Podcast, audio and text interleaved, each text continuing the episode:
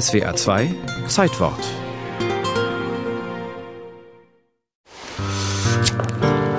Koitus-Szenen von penetranter Ausführlichkeit. Pornografische Darstellung des Sexualaktes.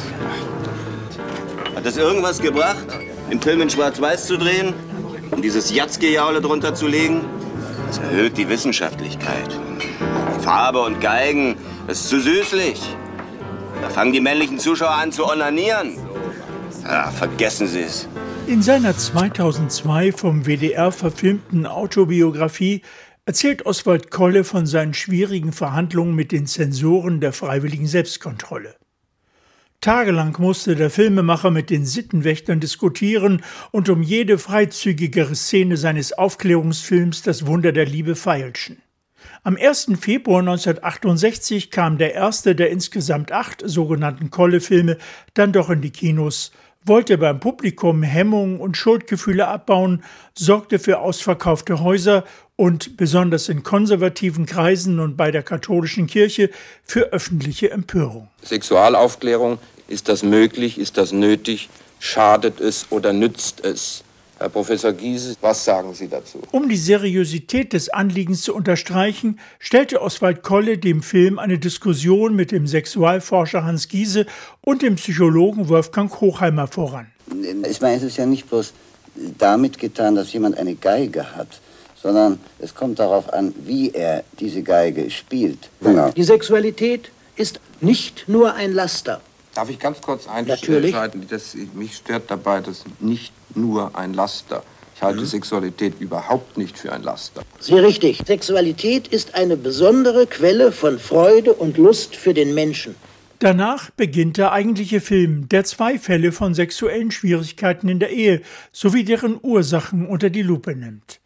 Ein jung verheiratetes Ehepaar einerseits und ein bereits sieben Jahre verheiratetes Paar andererseits diskutieren über ihre Probleme. Spiel nicht den großen weisen Mann.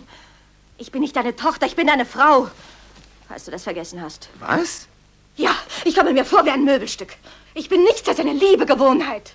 Das bildest du dir nur ein. War ich nicht nett zu dir? Jawohl, du bist nett, du bist höflich, du schenkst mir Blumen und Schmuck.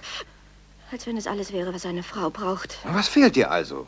Seit fünf Monaten hast du nicht mehr mit mir geschlafen, Martin. Die Dialoge werden durch Spielszenen ergänzt, in denen die Menschen bei natürlich nur angedeuteten sexuellen Handlungen im Bett beobachtet werden, wie Tiere in der freien Wildbahn.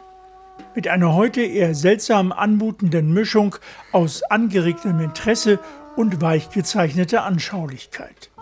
Dazwischen kommentiert Oswald Kolle immer wieder kurz die Szenen.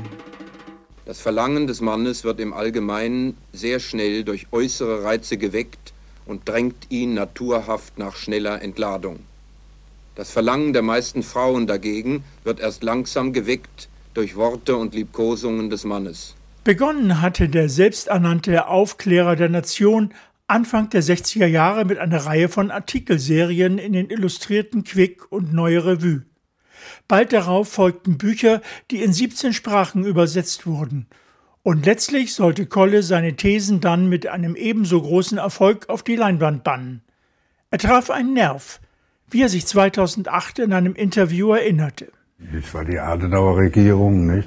Über Sexualität durfte prinzipiell nicht gesprochen werden.